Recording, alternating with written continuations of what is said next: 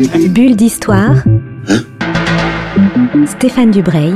Waouh Grande et petite histoire dans l'œil des auteurs de bande dessinée.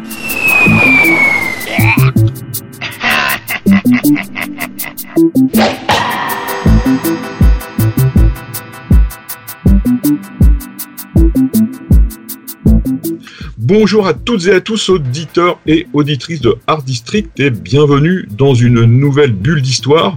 Donc notre studio est toujours confiné, donc je fais tout ça maintenant par Skype, grâce aux techniques modernes.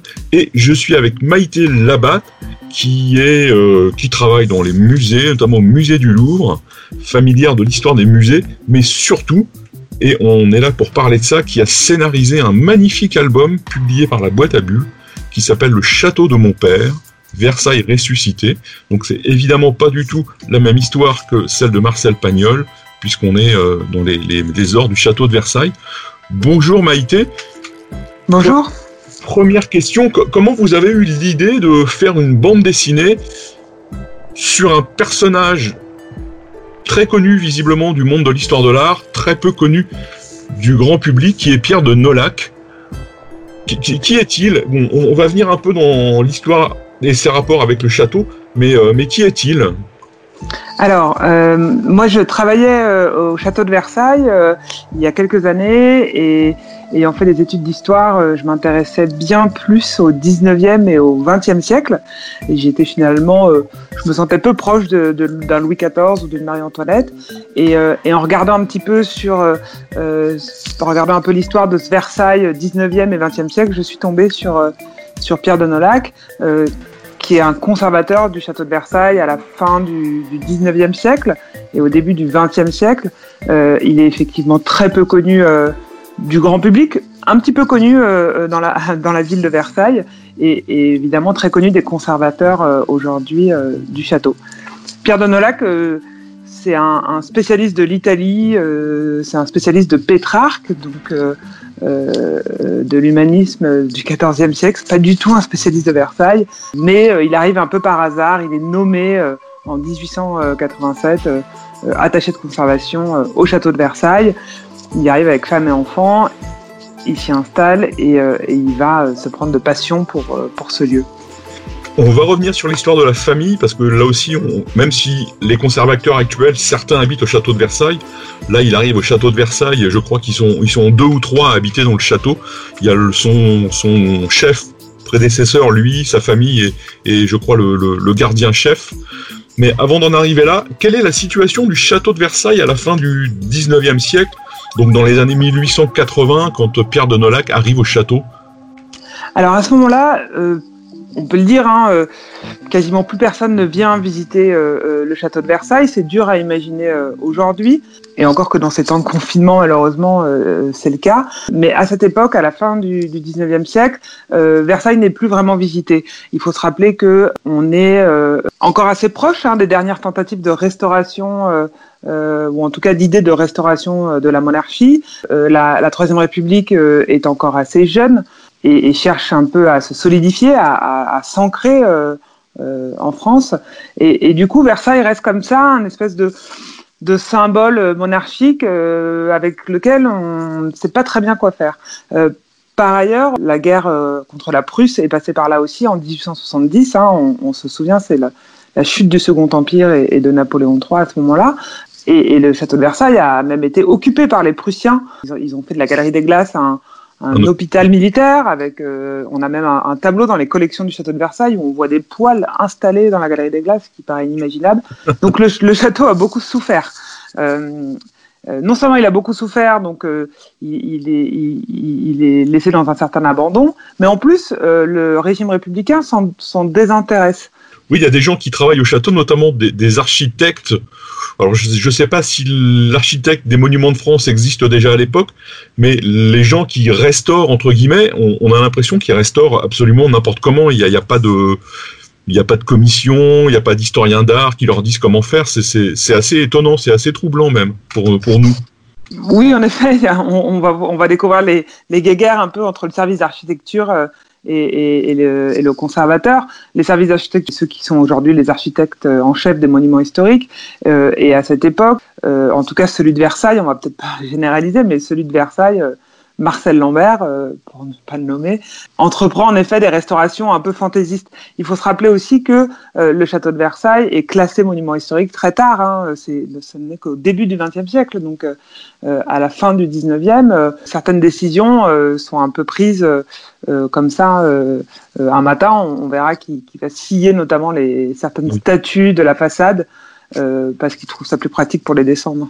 Euh, autre chose, c'est que Pierre de Nolac arrive au château, et là aussi on découvre qu'il y a un conservateur en chef, donc un fonctionnaire de, la République, qui habite au château. On a l'impression qu'il est en villégiature permanente parce qu'il a un atelier de peinture. Ça aussi, c'est assez, euh, c'est assez troublant. Oui, c'est troublant. Charles Gosselin, euh, ce conservateur en chef, hein, qui, est le, chef de Pierre de Nolac quand il arrive, c'est un artiste en fait, c'est un, artiste peintre. Euh, donc il, il, partage son temps comme ça entre euh, son atelier et, euh, quelques occupations administratives à Versailles. quand Pierre de Nolac est nommé attaché de conservation, on lui dit déjà rue de Valois que l'air de Versailles sera bon pour ses enfants. Et Charles Gosselin, en fait, il, se contente de faire le service minimum. Charles Gosselin, il n'a pas cette, manifestement cette envie, ou en tout cas de remettre en cause euh, la place de Versailles euh, euh, en France à cette époque, ce que, ce que justement fera Pierre de Nolac. Moi, j'ai une petite tendresse en même temps pour ce personnage un peu haut en couleur de, Charles Gosselin, le, côté un peu ronflant de la République. Ouais, mais ça, ça sent dans l'album que vous l'aimez bien d'ailleurs, parce qu'il est, bien traité. Voilà, s'il y a une vraie, une vraie tendresse pour ce, ce personnage qui va transmettre à, Pierre de Nolac son, son grade, sa villégiature, et j'allais dire personne n'attendait Pierre de Nolac à cet endroit-là et il va en faire un, lieu, le, quasi, quasiment le lieu qu'on connaît aujourd'hui, on le doit à Pierre de Nolac. Oui, alors euh, euh, quasiment en effet, les conservateurs euh, avec qui j'ai beaucoup échangé, les conservateurs d'aujourd'hui à Versailles, disent qu'ils travaillent encore dans cette manière, Pierre de Nolac, qu'il a eu de refaire du château de Versailles une résidence royale et pas tout à fait un, musée tel que l'avait pensé Louis-Philippe au début du, du 19e siècle. Ceci étant dit, euh, quand Pierre de Nolac quitte le château en 1920, la Première Guerre mondiale est passée par là, il laisse malheureusement un château dans un état encore euh, euh, difficile. Il faudra d'ailleurs euh, toute l'énergie des conservateurs suivants, l'apport financier des Rockefeller dans les années 20 puis dans les années 30, Van der Kemp hein, dans les années 50 aussi. Voilà, il y a beaucoup beaucoup de, de, de gens qu'on pourrait remercier pour le Versailles d'aujourd'hui. Pierre de Nolac a donné l'esprit a donné la dynamique, a donné l'élan. Oui, parce que bon, le mot de modernité est toujours un mot très très galvaudé, mais Pierre de Nolac, il a en tout cas l'intuition que les expositions vont faire venir des gens, parce qu'il va faire la première exposition du, grand peintre Natier. Il va commencer à restaurer, en tout cas au plus proche de l'histoire, certaines pièces comme les, les salles de Marie-Antoinette. Il va aussi être, euh, être euh, à la chasse aux, quasiment aux subventions, parce qu'il reçoit des, des subventions assez, assez importantes, notamment américaines c'est une chose qui était peu courante à l'époque. Oui, vous avez raison, Pierre de Nolac, il est empreint d'une certaine modernité. En tout cas, euh, euh, moi, quand j'ai lu ses mémoires, euh, avant de me lancer dans ce projet de scénario, ce que j'ai beaucoup aimé, c'est tout ce qui ressemblait beaucoup à aujourd'hui. La, chasse aux subventions, c'est encore, c'est encore quelque chose, voilà, que tout président d'établissement ou tout directeur d'établissement doit entreprendre. Je trouve que là où il y a le plus de modernité chez lui, il comprend que Versailles doit retrouver sa place dans le sentiment public. Il le dit d'ailleurs euh, quasiment comme ça dans ses mémoires. Voilà, il faut euh, réintéresser euh, la France à ce patrimoine, à ce, joyau qui n'est plus vraiment considéré comme tel. Et du coup, il va user de tous les moyens, de la presse, dont le pouvoir est grandissant au début du XXe, de restauration, de, recréer une actualité, un événement, donc, comme vous le disiez très justement, d'organiser une exposition. Mais, mais finalement, c'est surtout cette, idée de comment faire pour que euh, euh, Versailles revienne dans l'imaginaire collectif. Oui, à, la fois l'imaginaire collectif, mais aussi l'imaginaire de ces, euh, de ces supérieurs hiérarchiques, de l'administration, parce que vous le décrivez très très bien, c'est bien scénarisé, on, y arrive, j'allais dire, par la petite porte à chaque fois. On, on assiste à des, à des réunions administratives quelquefois très tendu. Et là, Pierre Denolac, il doit faire preuve de beaucoup d'intelligence et de, beaucoup de finesse pour obtenir de l'argent, mais pour obtenir euh, ne serait-ce que le droit de faire une exposition d'ailleurs. Tout à fait. Moi, j'ai pris là aussi, ça, se sent peut-être beaucoup de plaisir à, imaginer ces scènes administratives parce que finalement, c'est pas ça qu'on raconte d'habitude dans des romans ou dans des bandes dessinées.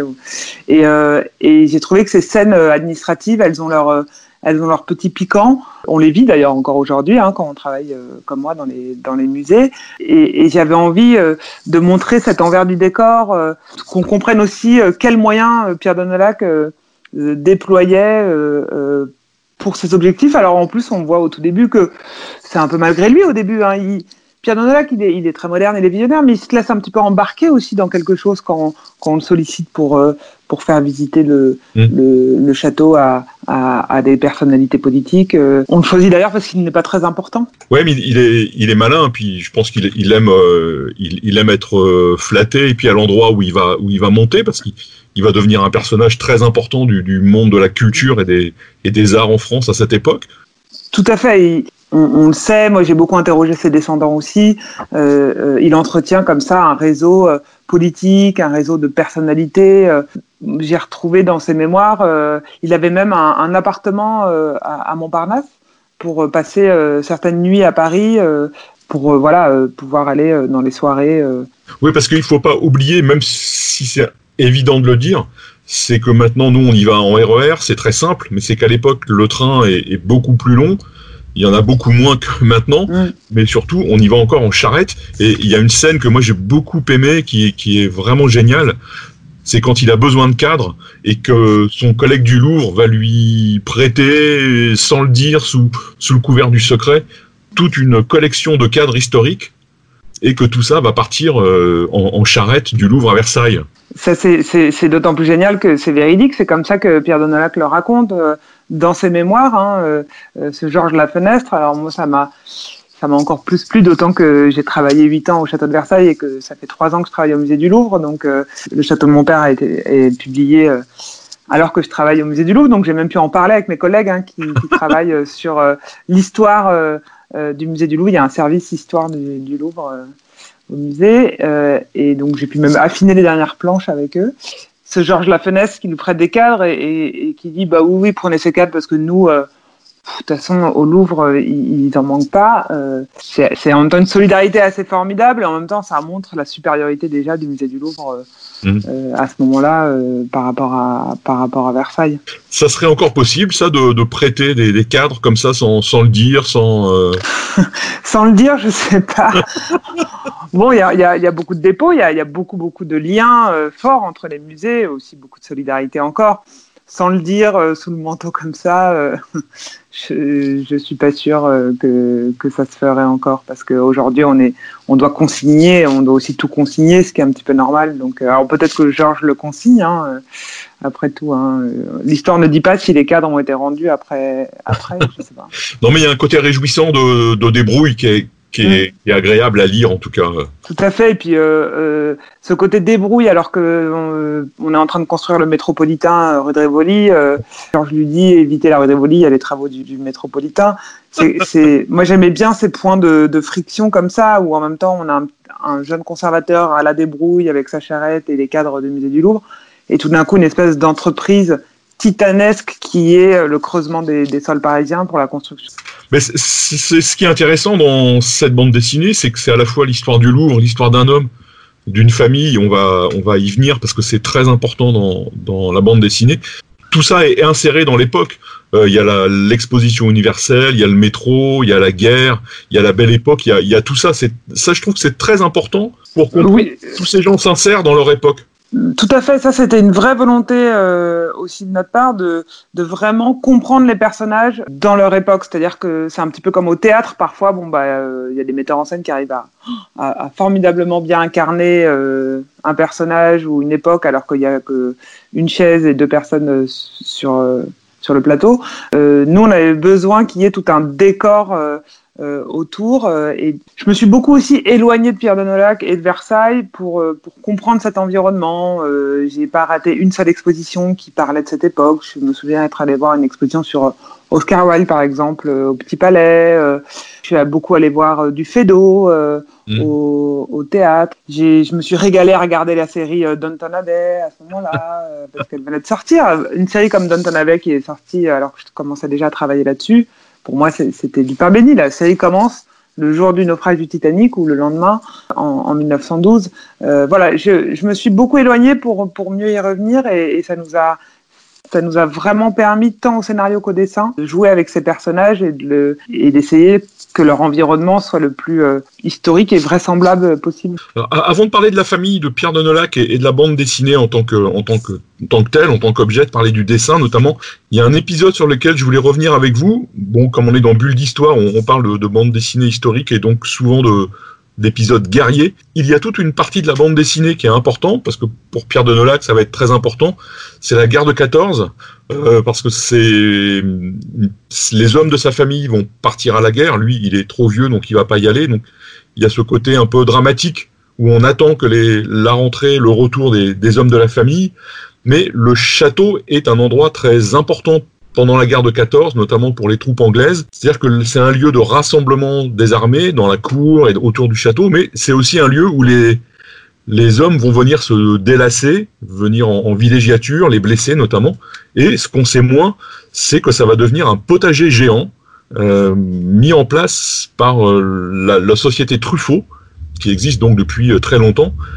Est-ce que vous pouvez nous, raconter ça? Parce que ça, c'est personne ne le sait, ça en fait.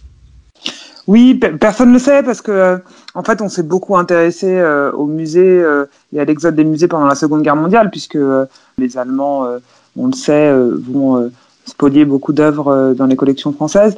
On s'est beaucoup moins intéressé à ce qui s'est passé dans les musées pendant la Première Guerre mondiale, puisqu'il n'y a pas cette occupation. et du coup, il y avait tout un champ à explorer sur le château de Versailles pendant la Grande Guerre. D'abord, au tout début, ils, cachent les œuvres hein, en pensant comment eux, ils ont dans leur référence à ce moment-là, c'est 1870. Et donc, vous vous souvenez, on a, on a parlé de l'occupation euh, de la Galerie des Glaces par les Prussiens. Donc, ils, ont tout de suite ce réflexe euh, de se dire les, les, les Allemands euh, risquent d'arriver jusqu'à Versailles. Donc, on va cacher les œuvres. Ils les cachent quand même dans les caves. Hein. Et puis, une partie des œuvres partent dans le Midi par train spécial. Et puis après, en effet, euh, bah, le château de Versailles vit euh, au temps de l'économie de guerre. Donc, euh, d'abord, il est fermé par souci de protection. Par les gardiens partent, sont mobilisés, hein, partent au front. et puis, petit à petit, on va se dire bon bah comment ce domaine peut servir? Donc, l'ambulance anglaise, comme vous le rappelez, s'installe à côté du, du Trianon Palace dans les dans les jardins. Truffaut donc on connaît encore aujourd'hui les magasins Truffaut. Hein.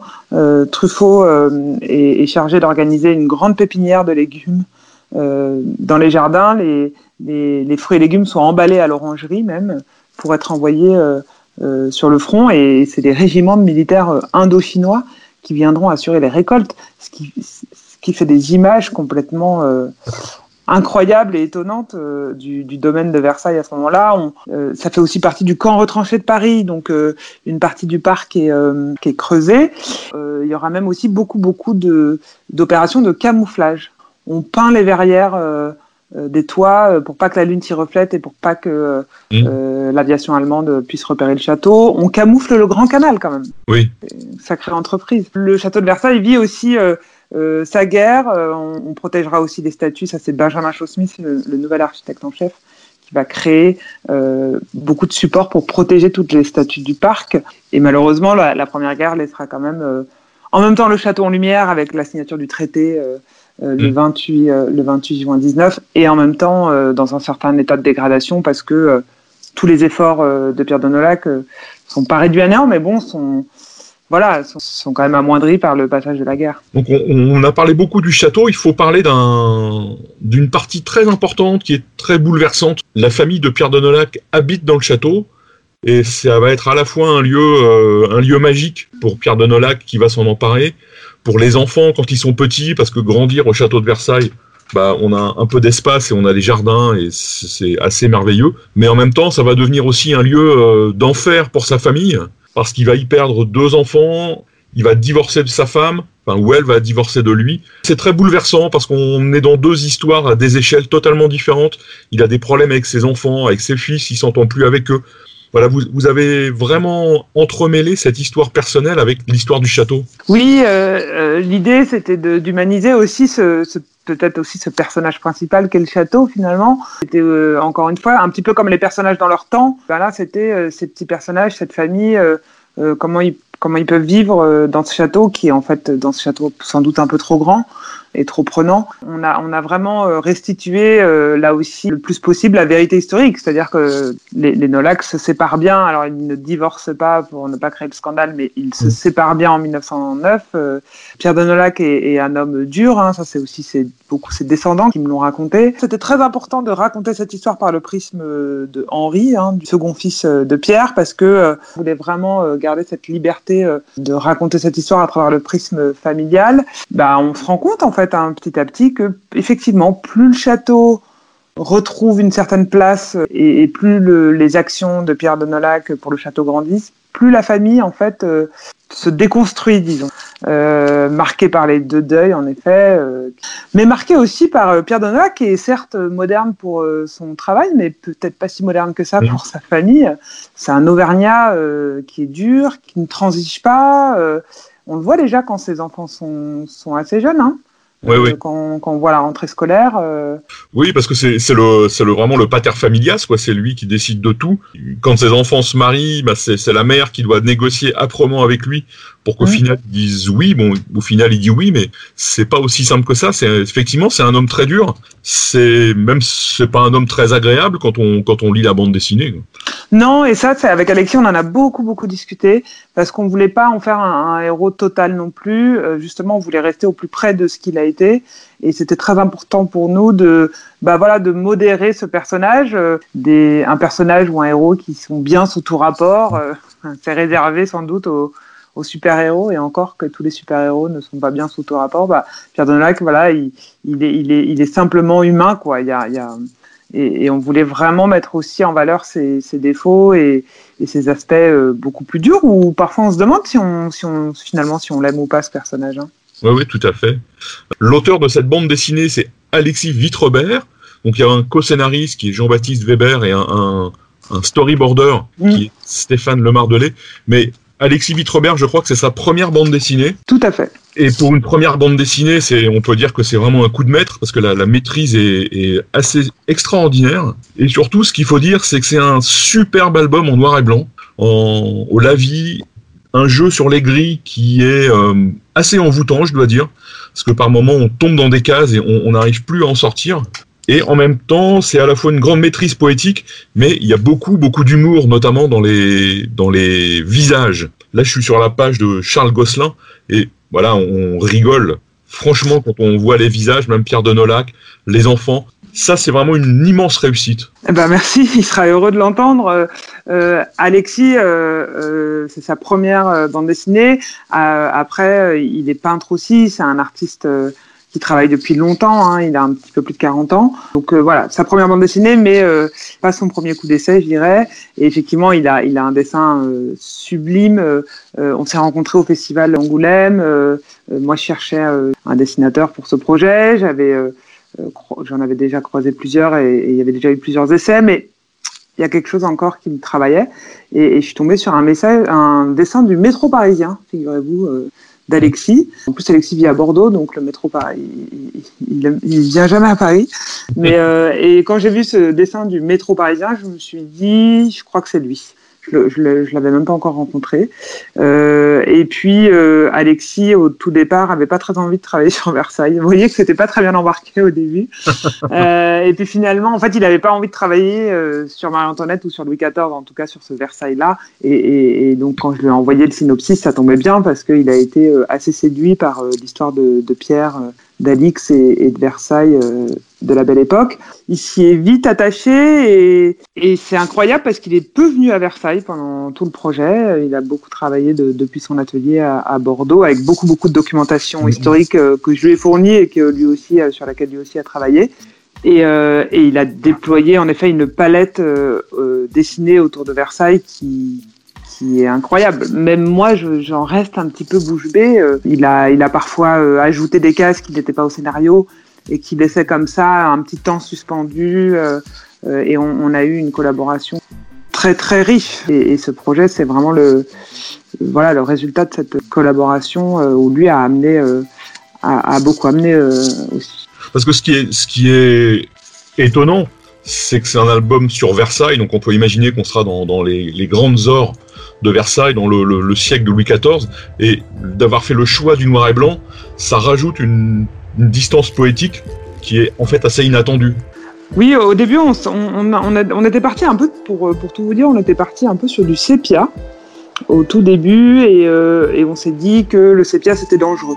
Parce que euh, ça nous amuse tous de regarder deux trois cartes postales sépia 1900 euh, et en fait euh, au bout d'un moment c'est assez euh, et on a considéré que sur un, roman graphique assez long comme ça ça pouvait être vite donner un petit côté poussiéreux. On a fait des tests en couleur.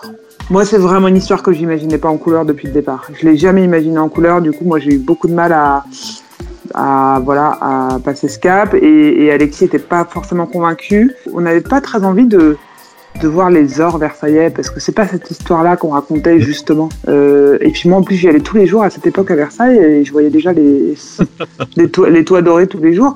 C'est pas ce Versailles-là que je, je, voulais raconter. De toute façon, euh, en 1900, Versailles, il n'y a plus aucune dorure sur les toits. Donc, euh, tant qu'on était dans des nuances de gris et, tant qu'on pouvait restituer justement cette histoire un peu parfois ambiguë ou l'ambiguïté des personnages et notamment de Pierre à travers le dessin, tant que cette technique nous permettait ça, euh, moi ça m'allait aussi très bien.